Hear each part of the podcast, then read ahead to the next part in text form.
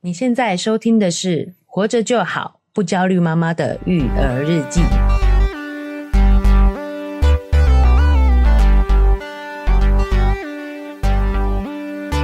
我是营养师肉圆妈，大家好，我是奶舅。嗨奶舅，哎听说你今天又要来公购啦？哎， 又是这个奶舅说故事时间。对，好听众朋友有没有人觉得上次我们讲，因为比较少这样子嘛，就是有没有觉得说听这样的故事，哎、也收获很多，啊然后跟我们分享一下，就不然奶舅说故事的时间可能就会拉掉。哎，这什么拉掉我的单元是不是？没有啦，啊不会不会，因为我觉得我自己是收获很多啦，哦对不对？就是像谷爱凌的妈妈，嗯，成为怎么样培养出一个这样的孩子，对，其实啊，对，人物故事一直都是我们很喜欢听的，哦，对，很多对传递讯息的方式都是从人物的故事角度去得到一些、啊得到一些收获。是是这个是我们人类自古以来都很喜欢的一种接收讯息的模式啦。对，因为这是一个真实发生的事哎情，嘛，没错哈、我们会觉得很有参考价值。说不定这也是你的想象啊。所以我希望，如果听众朋友觉得很有收获，也可以跟我们分享一下。那奶舅这个也可以找更多的素材来对给我们提供这样子的故事学习。没错哦，啊，尤其是我们上几期讲到谷爱凌嘛，对，哦相信大家也是非常的记忆犹新。啊是她在这一次的北京冬奥获得了蛮多面的奖牌的，是，哦，那也获得了很多的关注，对所以大家对于她妈妈是如何培养出她的，对啊、所以我们这一期呢就要来讲一下谷爱凌这样的一个正向人物的反面教材，哦。我觉得我们华人社会蛮想听反面教材的啊、哦， 呃，第一就是可能容易，我们容易把自己想的比较负面一点，所以嗯好像有人比我们 糟，就觉得我也不是这么糟糕的妈妈，啊还像还不错，哎呦，是不是？ 好，那这个我们要讲的这个故事呢，哈对，她也曾经是天才少女，被誉为是日本之光啊，但是呢，却又在短短数年内呢，堕入到这个地狱啊，哈，被全国唾弃。哎、我觉得我们台湾对于这方面的资讯比较少，嗯等一下就是还是可以大家一起来听听看这样的一个故事、哎呦，我们今天要聊的是日本的这个滑雪国手叫金井梦露啊，哦，也是哎滑雪的，没错。哦，那她虽然是曾经被捧到了巅峰哦，嗯哦，算是万众瞩目了，哦万众瞩目对，对。是好，他曾经在十四岁的时候拿到滑雪锦标赛的冠军，成为全民偶像。十八岁的时候呢，就是世界排名第一的女子单板滑雪选手。哇，十八岁耶，对，也是跟谷爱凌有一样的开始，算吧 好，但是呢，她身上同时也有很多的负面标签哦，这个被性侵啊，好沉迷牛郎店啊，然后还去当过性服务者啊，然后整容，甚至还拍了成人影片，堕胎、离婚，哇塞，这个天差地远哎，没错哈，所以我觉得非常适合我们在听到谷爱凌这样的一个正面成功的故事之后呢，哈，我对们来从换一个角度来看一下这件事情，大家也会有一些不一样的收获，作为一个没错警惕啦哦。是嘿，不过呢，因为我们这一集我们要加个警语哦，啊、哦，因为我们要讲的故事相对黑暗一点是哦，所以可能会包含一些成人话题。哦，因为他的经历嘛，对，因为他的经历，所以各位家长在收听的时候，可能要稍微注意一下。好，但是在开始之前呢，哎呦，好像我们有收到了我们听众朋友的赞助是吗？是的哦，有一位 Peggy，她赞助我们一百元。哇，感谢感他，谢 Peggy，她说很感谢肉圆妈与奶舅制作的优质节目，希望这个节目可以永远做下去。哦啊，我们会努力啦。是的啊，，好，那我们接下来就回到我们节目的主题哦，就是金井梦露。同样是身为天才少女的金井梦露，是为什么会有这么灰暗、跌宕起伏的一生呢？哦，曾经被捧上神坛，却又跌到地狱。好，首先我先介绍一下哦，这位是金井梦露她的生平那、她现在是一九八七年出生，在日本大阪的一个滑雪世家啦，家里面还有一个哥哥跟一个弟弟。她父亲呢，哈、哦，成田龙哦，是是是一个时装的摄影师，但是兴趣爱好呢是滑雪，哦，所以他也是一个兼职的滑雪教练。其实跟对啊虎妈整个背影哎很整个背背景景非常的很像相耶似，对不对？对啊虽然是一个摄影师，但是他有一个滑雪的梦想。我也觉得太妙了，就就是他也算是兼职而已啊，哎他的主业是摄影师，对他抱着是冠军梦，但是他却没办法实现，可能对在他那个时代是有点难度的啦，哈，机缘的嗯关系。但是他就把这个冠军的梦想呢，强加在他三个小孩子的身上。是他把自己做不到的事情呢，哎，就希望小孩透过小孩可以去实现它，所以是他每天就会强迫三个小孩进行十几个小时的高强度训练。十几个小时，对，这个金井梦露跟他两个兄弟，对，好、每天基本上时间都是在滑雪场跟训练中度过。哦，因为我觉得我要在这边讲一下，就是当我自己没有了解这件事情啊，就是向来就说他强压在上面，我就觉得会不会是我们自己多给他的负面的词？嗯你怎么知道古妈没有强压在他身上？但是我觉得很具体的原因就是。强训练了十几个小时，那这件事绝对就是不一样的了，因为古妈要求要睡十小时嘛，对啊，所以如果训练十小时，十几个小时就睡不到十小时了。对他爸爸的梦想呢，就是把小孩送进奥运会嘛。是哦，所以他会成天就给他这种魔鬼式的训练。是啊、你看他每天进行十个小时的高强度训练，这个绝对不是我们一般人有办法，哎一般人是会有办法做得出来的，对不对？对是哦，那他这种个性呢，不只凸显在他的亲子关系当中，也凸显在他们的家庭生活当中。所以他的妈妈呢，哦，非常受不了这样的一个父亲在对家中，所以他妈妈在这个金井梦五岁的时候也选择了离婚，离开了这个家庭。哦哦，所以让小孩的处境也是变本加厉了啦。哦，是哦，那除了每天的魔鬼训练，已经把这个哥哥哦对训练成浑身是伤了。是哦，对滑雪其实是恨之入骨的，他根本没有办法从心里面去喜欢这项运动。是哦，但他爸爸也是强迫他去做这样的一个事情。是哦，其实哥这位哥哥的梦想是做一个声优。好，在日本声优是一个很受欢迎的职业。好，但是他爸爸的反应就是说：“你先给我拿到一个奥运奖牌，我就让你去做。哈，太过分了吧？你不会自己去拿吗”？ 嘿，好，那这个家中最小的这个弟弟呢？是哦，这个发生了比赛的事故。大家知道滑雪是一个极限运动，非常的对啊危险。好、他把左脚伤到残疾了。哈，结果他爸爸的反应居然是说：“哦，那他可以去参加残障奥运。天哪”，对，金井梦露就是在这样的一个家庭环境底下长大的。那他也算是这三兄妹当中哦，是比较有天分的哦哦，所以运气不错哈、哦。虽然在严格的训练当中，哥哥跟弟弟都练惨了嘛。是哦，但是他却脱颖而出。他十二岁的时候就以滑雪运动员的身份出道，被认证呢是史上最年轻的职业单板滑雪选手。可是不准的原因是他就是提早开始做了魔鬼训练嘛，嗯这跟我们以前青少棒就会都很强一样啊，哎、对不对？对，而且我觉得这个爸爸真的是人格上有变态。基本上，如果我们三个小孩有一个很有天分，你就会直接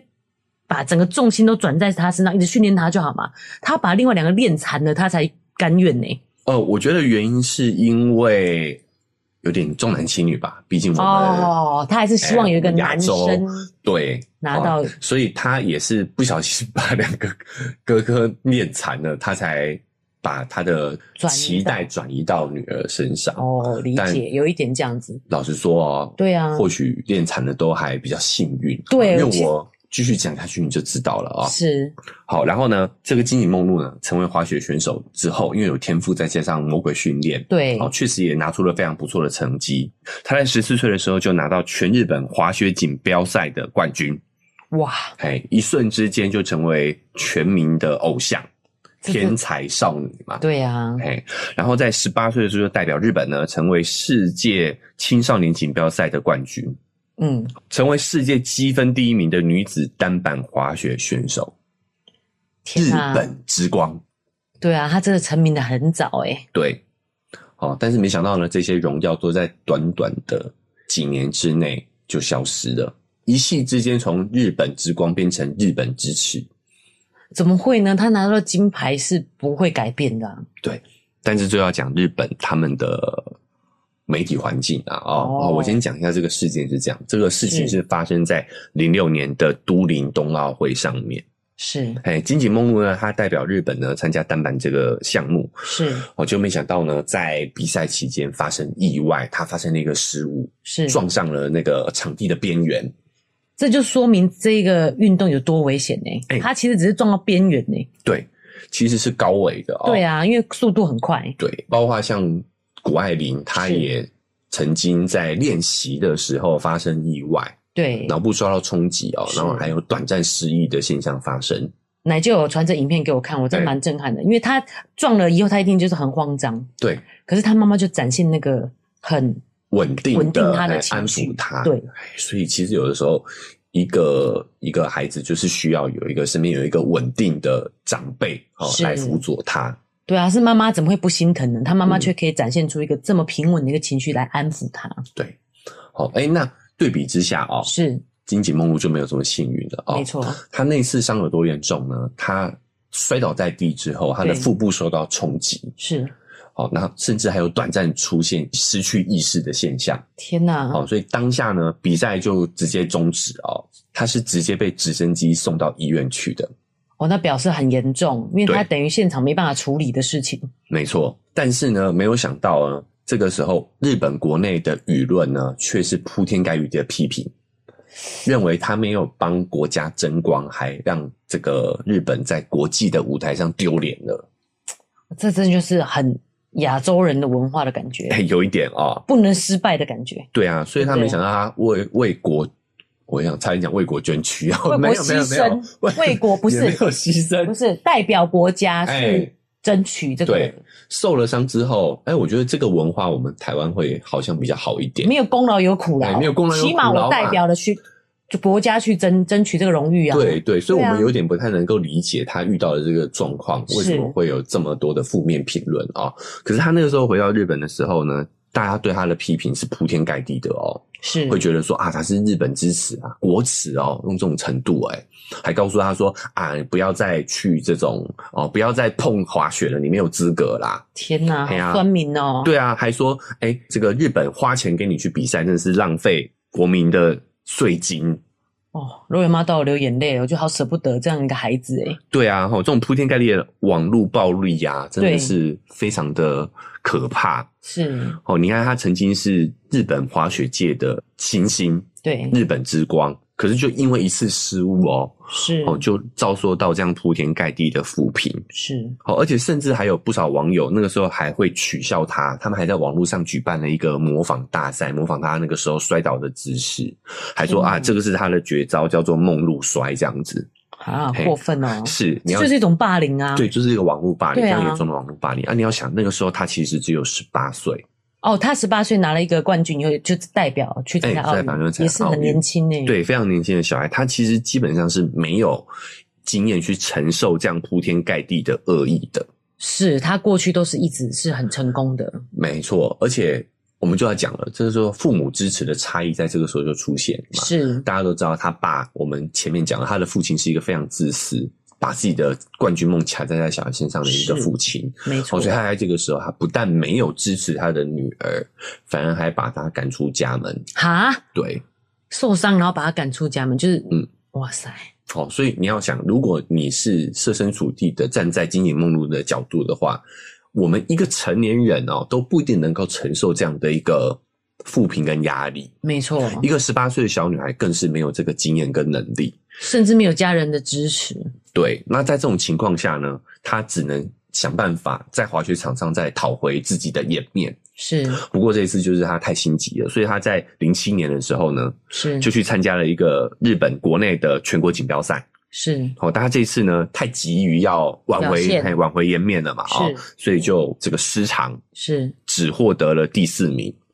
其实也是很棒啦、全国第四名，对啊对不对？那这个成绩呢，绝对不可能是让日本国民跟他的父亲满意的，买单所以他就是又又再陷入到更深层的忧郁当中。是哦，那你想，一个没有经验的女孩子，她可能就在这个时候会选择用错误的方式去宣泄她的压力，是她就在这个时候呢，走进了牛郎店，是，开始在牛郎的温柔乡当中呢，然后去寻求慰藉。需要啊，不然谁来安慰他，没谁来错支持他，对不对？对，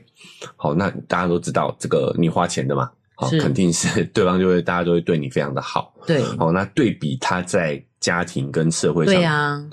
缺失的这种温柔，是他，就深陷在这个陷阱里头。而且你要知道，他爸爸让他从小到大都在练滑雪，他其实所有其他的教育都没有，哎，对不对？情绪啊对，其他的教育其实都是缺失的，没错，没所以错。他遇到了这个，他当然会深陷啊，着没迷错，嘿，好，像那个时候日本就有报道啊，他说金井作为运动员呐、他的每个月的收入最红的时候啊，哈，是高达三百万日元，哦，但是他在牛郎店一天的消费就可以花掉五百万日元。难怪大家对他好啊！天哪，这个业 绩是不是？对，但你知道这个时候他其实是已经作为运动职业运动员是低潮了，他已经对没有这样高的收入了已。经不是他的最佳状态的时对候，了。那他还这样大手大脚的在牛郎店花钱，他其是实很快就捉襟见肘了。可是你不觉得这就是人的神奇的地方吗？嗯如果他在他最佳状态的时候，他根本就也不会走进牛郎店啊，哎、对不对？好，这个时候呢，好好巧不巧呢，这个时候他的朋友呢对他发来了这个红色炸弹，是，发了喜帖给他，对，喜帖好，而且还无意，应该是无意的啦，好是就说了一个期待你的大红包哦，这样 的感觉。哦，他可能觉得他是作为哎运动员很有钱呐、对不你要想他在巅峰时期，对啊赚那么一多个月可以赚三百日元呢、是哦，不是三百日元，三百万日元啊！一个月啊、哎、哇，我以为是一年，我想说没有很多啊，月入哦，月入月月入入三百日元， 三百万啊日 元，我是讲三百，因为这个数字超带过对超出我们的超出那个理解对了啦，好三百日元。所以你说他的朋友有没有恶意？我觉得是没有的，对。就是好友之间的一个调侃这样子啦。我觉得也不要想人家是恶意，但是确实是真的比较没有人生经验的。你明明就知道他现在是在低潮嘛，啊，十八十九岁，对啊，对啊，就是比较没有对，啊，他也不他也不知道他上牛郎店吧？好，反是正我是觉对啊得对啊没有恶意但是他恶意比较啦没有经验哎就是确实不好，但是对应该也没有恶意。是好，但是金井梦露她的面子拉不下来嘛，她想说我身为一个对啊，日本界的滑雪冠军，天对吧才？少女，天才少女哈、我怎么可以让我的朋友失望呢？曾经这么风光啦，风光还没有办法对褪去，嘿，但是她这个时候其实她的户头已经空了，是但是她为了面子，她就想到一个赚快钱的方法，是，就是他想要去做应招女郎，从事性服务啦。所以年轻人就是你知道，终究是年轻人，你你为了其他理由都 OK 嘛？哈，你对居然为了为了面子，对啊，哎啊，为了面子，如果这件事，你如果你是做这个，一定也会传出去啊，一定会被别人知道，那你的面子何在呢？他其实那时候就想说啊，我就做了三天，哦我只要赚到一笔钱，是哎，我就够了。对啊，是不是很单纯？他就算为了这件事情牺牲自己，对，这三天呢，哈，仅仅靠出卖肉体是赚了十五万日元，好少哦！他给他的朋友的红包就包了十万块日元。天哪，真的很傻哎、嗯，但是媒体绝对不会放过这样的一个新闻嘛。八卦记者还潜入拍到了他服务时候的照片，这天哪一瞬，之间就成为了头版头条，就开始出现了大肆报道的现象。唉，然后这时候各路媒体啊、网友啊，当然也不会手下留情，就开始了更激烈的嘲笑、网暴。这些照片就彻底改变了他的一生嘛。对，他就想说，哎、活着有什么意义呢？他的人生真的是在此已经走到了谷底了。你看他对运动事业停摆，是然。后私生活还被如此的爆料。我觉得他已经算有够坚强了，他努力很久了。嗯，他在那一次失败被网络笑、被爸爸赶出门的时候，可能很多人这时候就已经受不了，要选选选择结束生命了。他在这个人生的谷底的时候呢，是他有了一个想法。其实有时候很多年轻女孩子或许也都会这样想，就觉得啊，可能结了婚，找个男人依靠，是哦，事情可能就安然度过了。是，哦，所以她那个时候年仅二十三岁的金井梦露呢，哦，嫁给了一个比自己小一岁的餐厅的员工，是哦，还跟她生下一个男孩。生完小孩四个月后呢，这个男男人呢就抛弃了他们母子俩。嗯，没有收入来源，而且还带着一个小孩的金井梦露呢，不得不去申请社会福利。是曾经的世界冠军已经沦落到要申请社会福利补助了。可以月入三百万日币的，对，变到要申请社会福利，是好，但就在一年之后，是金井梦露再次怀孕，而且她的第二任丈夫呢是一位无业游民。结婚之后呢，也都是到处吃喝玩乐，游手好闲。我的天哪、钱从哪来？社会福利嘛。对，哦，哦，更更惨的是呢，是她的肚子里头呢是一对双胞胎，只活下了一个，是去世的那个呢只有半截身体，另外一个活下来的，因为早产的关系，体重不到两千公克。是，哦，那这段婚姻也在小朋友六个月大的时候呢，就正式离婚了。哦，第二段婚姻，所以呢，结婚呢不但没有拯救金琴梦露，是反而让她成为两个孩子的单亲妈妈。对，我觉得奶就讲这个，应该我想要声明一下。我觉得，譬如说早婚，嗯，或者是跟一个餐厅的员工结婚，不代表会不幸，而嗯是他的这个出发点不对，他找的人就不会是对的人。嗯，对不对？对，嗨，大家喜欢我们的节目吗？喜欢的话要订阅追踪啊！如果你使用的是 Apple Podcast，记得给我们五星好评。如果你觉得很有收获，欢迎你分享给你的朋友，这对我们来说很重要哦。另外，在我们的文字说明栏位呢，有我们的赞助链接。如果你想支持我们的话，点一下这个链接，五十块钱请我们喝杯咖啡，就让我们更有动力把这个频道经营下去喽。谢谢你大们。家。哦，所以他本来就已经不富裕的生活，是在这个情况下又更加的艰难，是，所以他这个时候就已经完全放弃人生了哦。他开始呢跑去拍一些性感写真、裸照，然后为了赚钱，为了赚生活费啦。哦是，哦，那因为毕竟他也曾经是这个奥运等级的运动员，对，哦，所以他的这一些比较灰色地带的工作，也还就是有卖点啊还是是有蛮有卖点的对哦，所以他最后还贷款了三百万去整形，哇全年整容哦，哦，在二零一三年的时候呢，进军成人影片界，我觉得就像奶就讲的，是信也是不信啊。嗯就是基本上，如果以我们我们自己的状况来讲，我们没有像他这样的名气，嗯我们去做这件事情也不会赚到太多钱，所以那个吸引力也没那么大。嗯对他来讲，这个吸引力太大了。对，做一些轻松的工作赚快钱，然后那个金额又是这么大的，嗯你不会容易，你不容易让自己愿意去做一些比较底层、嗯，收入比较低的工作。对。就在大家都觉得说他已经陷入到谷玩底完的了时候，玩完的时候，对，在二零一八年，已经三十一岁的金井呢，出现在第三十五届日本滑雪锦标赛上。哇，他仅仅练习了四天，是就取得了锦标赛的冠军，而且他跟第二名的分差有十四分之多。冠军呢、这时候嘿换他可以当酸民了。你们日本滑雪界到底有没有进步 啊？第二名应该被钉在耻辱柱上，对 啊哦他才应该被啊，不对，不能都谁都不能网暴对别对人对，啊、哦是好，这个时候呢，他瞬间又获得了镁光灯，好，而且他宣布要备战今年的北京冬奥。哦，人们对他也很好奇嘛，他是诶、为什么又可以重新回到赛场上？对啊，他说呢，滑雪曾经让他是登上顶峰，哦，是同时也让他跌落谷底。是他逃避了这么久，他觉得自己是时候振作起来了。哦，只有踏上滑雪板的时候，他才能够找回真正的自己。哇，哎，他也在这次机会呢，然后跟这个大众道歉呐、哦，其实我觉得他真的没有什么好道歉的啊。他很了不起耶、就是堕落谷底后，但他自己摸索出来，嗯对不对？因为没有人可以在从旁协助他嘛。对，哎，哦，他能够这个重新站起来呢，哦，其实真的非常了不起了啦。对啊，哎，但是现实社会没有那么的容易哦，是没有像这个演电影一样那么的精彩。他在备战北京冬奥的时候呢，就染上了新冠肺炎，是哦，所以这次也没有成功的参赛。是好，而且他后来又闪婚闪离，又生了一个孩子，然后还被诊断得了躁郁症，哦哎、，有一是些精生神病心理了方面的疾病。嗯对，好，那他的故事跟近况呢？好，我们差不多也就分享到这里了。是好，所以我们讲这个故事，就是想要聊聊，同样是天才少女，对好，为什么可以有人像谷爱凌可以活得这么的精彩，活得这么的闪闪发光？是但是呢，有人却也曾经活出过精彩，但对啊是却跌落到了谷底。是所以说，我们首先会发现，这个原生家庭是一个很重要的因素。是谷爱凌有谷妈全力而且无条件的支持，是而且有给她一定的空间跟自由发展。是哦，但是相反的呢，金井梦露的父亲呢，却是一个非常自恋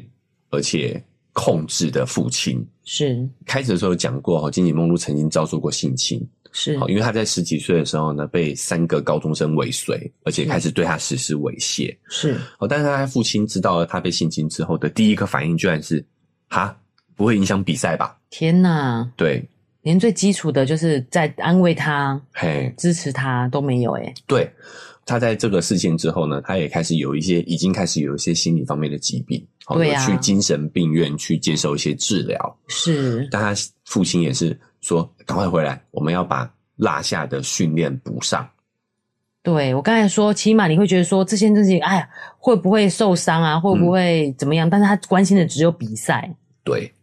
好，那他在第一次在呃都灵冬奥失败后遭受网暴的同时，是他的父亲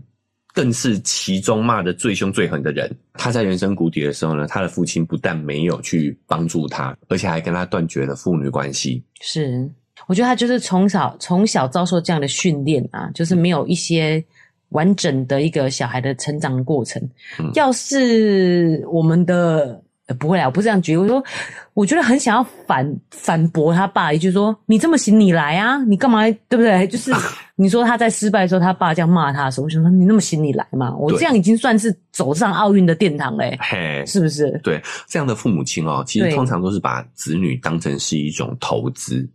对啊，没有爱啊！哎我只要光想到训练这件事这么辛苦，我就舍不得他，除非他有兴趣。对，对就不是对没有基本的爱跟尊重，是，他把它视为是物品。对啊那对一旦物品失去它的价值，就立马抛弃。对啊，嘿，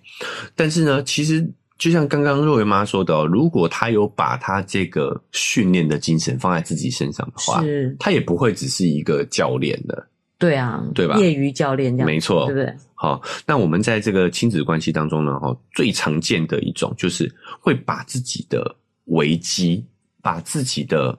负面情绪是，转嫁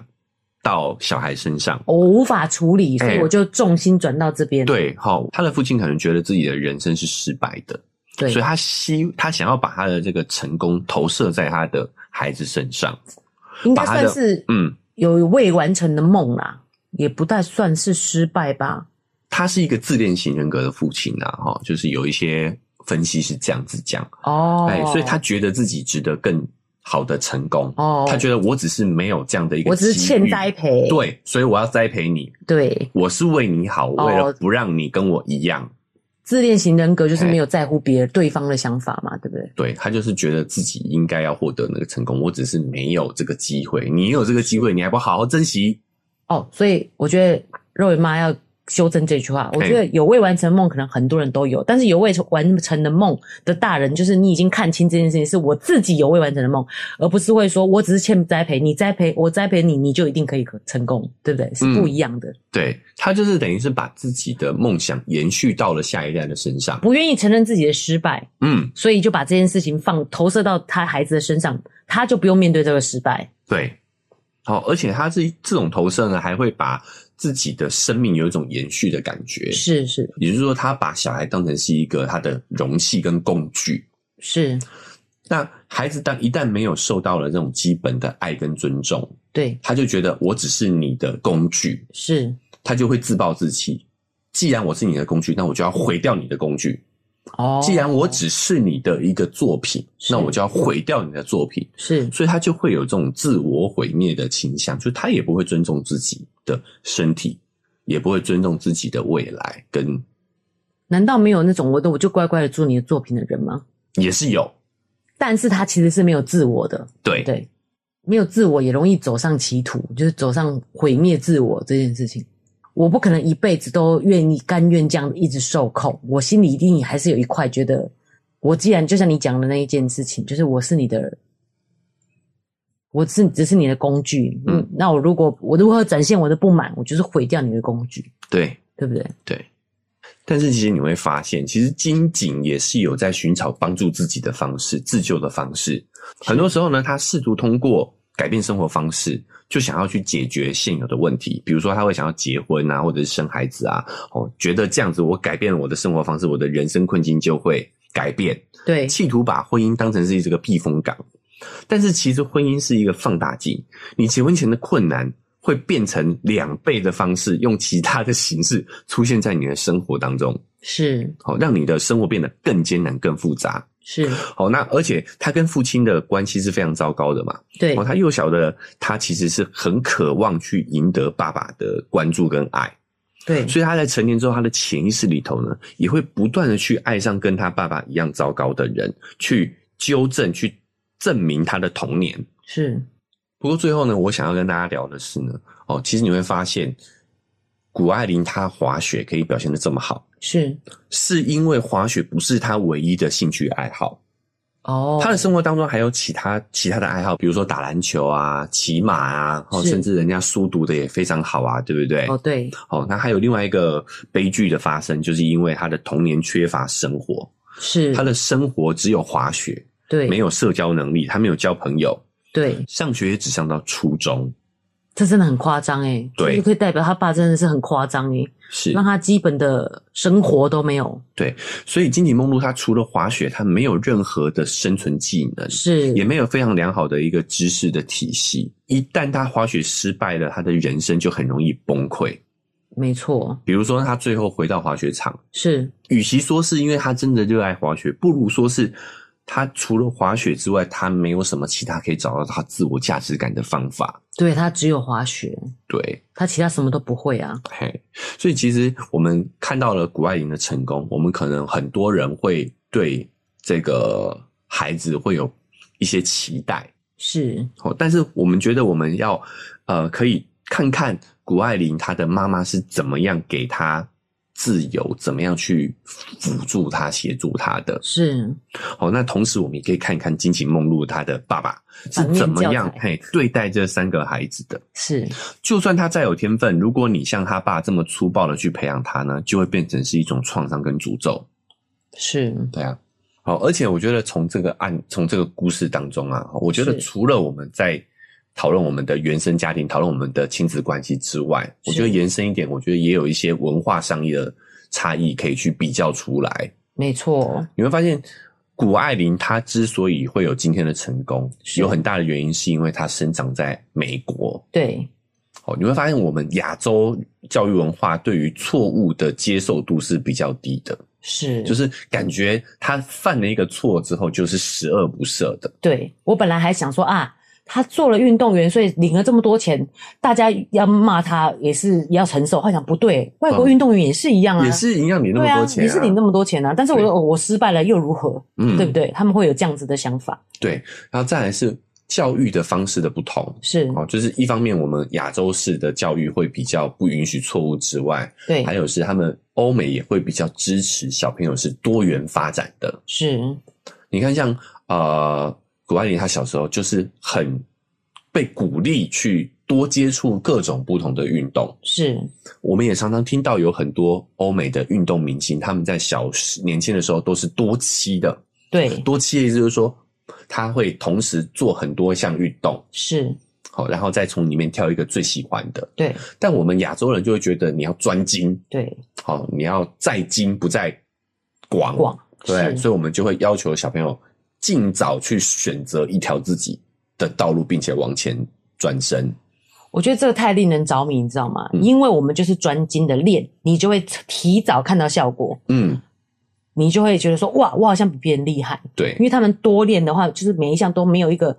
特别突出的，嗯，对不对？我们就说，哦，你这个腿长，你适合练篮球，你就现在给我去全部打篮球，那他就会比其他同期的小朋友厉害很多啊。对我，们就是对被这件事情所嗯。着迷，但我觉得这也跟大环境有关系，因是为毕竟我们亚洲算是比较晚发展，哦，我们对嘿我们，有所以天生弱势的感觉我，们现在的教育的模式呢，是希望可以快速的去培养一批有一定水平的员工，对我就想超音感美， 对。但是欧美他们已经过了那个阶段了，是是所以他们希望我们不要平庸，我们希望是优秀对哦，所以他们希望可以在一群不错的人当中是挑选顶尖的人出现。是，所以他们希望他们可以多接触，对，好，因为你多接触，你才知道你真正适合的是哪一个嘛。就基本他们一般人的生活已经水平已经是 OK 的，所以他也对不用强压他们，让他们再提升，而是中间如果真的有嗯出类拔萃的人，他们对自己去发展，对，所以我也要强调，就是是这两个模式没有优劣，没有对错对而是是阶段性的问题。，是好，我相信在艰苦实习的时候的欧美，他们一定也有会有这样的一个教育模式嘛。是好是，所以这个真的是历史的因素啦，好对发展进程的因素，没错没有优劣。对好，所以我们应该提醒自己，就是说我们是已经过了那个很艰苦的阶段了。对我们也希望我们的下一代是可以超越平庸，去是找到自己喜欢的事情去尽情发展的。没错，哎，所以我们不是说啊，欧美人就一定比较好，而是是在阶段性上，我们已经迈向下一个世代了。是我们应该要更开放的去看待小朋友的多元发展。呃，这个奶舅就是提醒到我们了，就是第一点啊，嗯我们家作为家长不用太焦虑，因为很多时候嘿还是是环境的问 题啦，我们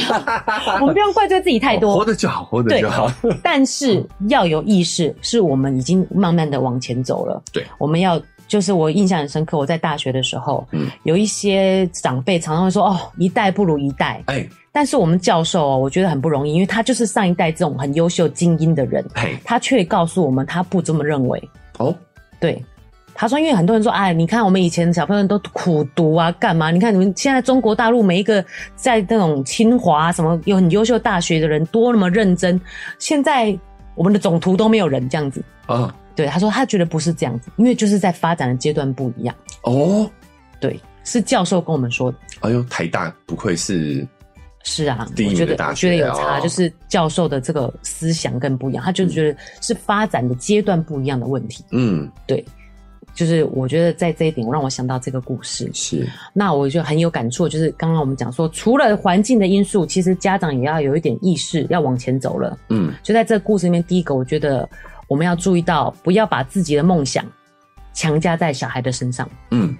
要他们注意到这点对他们是独立的个体，他们可以有他们自己的发展。是所以第二点就是呢，要让他们去鼓励他们多元的去接触，嗯就像谷爱凌这样子，嗯从适性就是去多元的去找到自己适合的，然后他自己终于热爱这个东西，他就会自然发展的很好，对，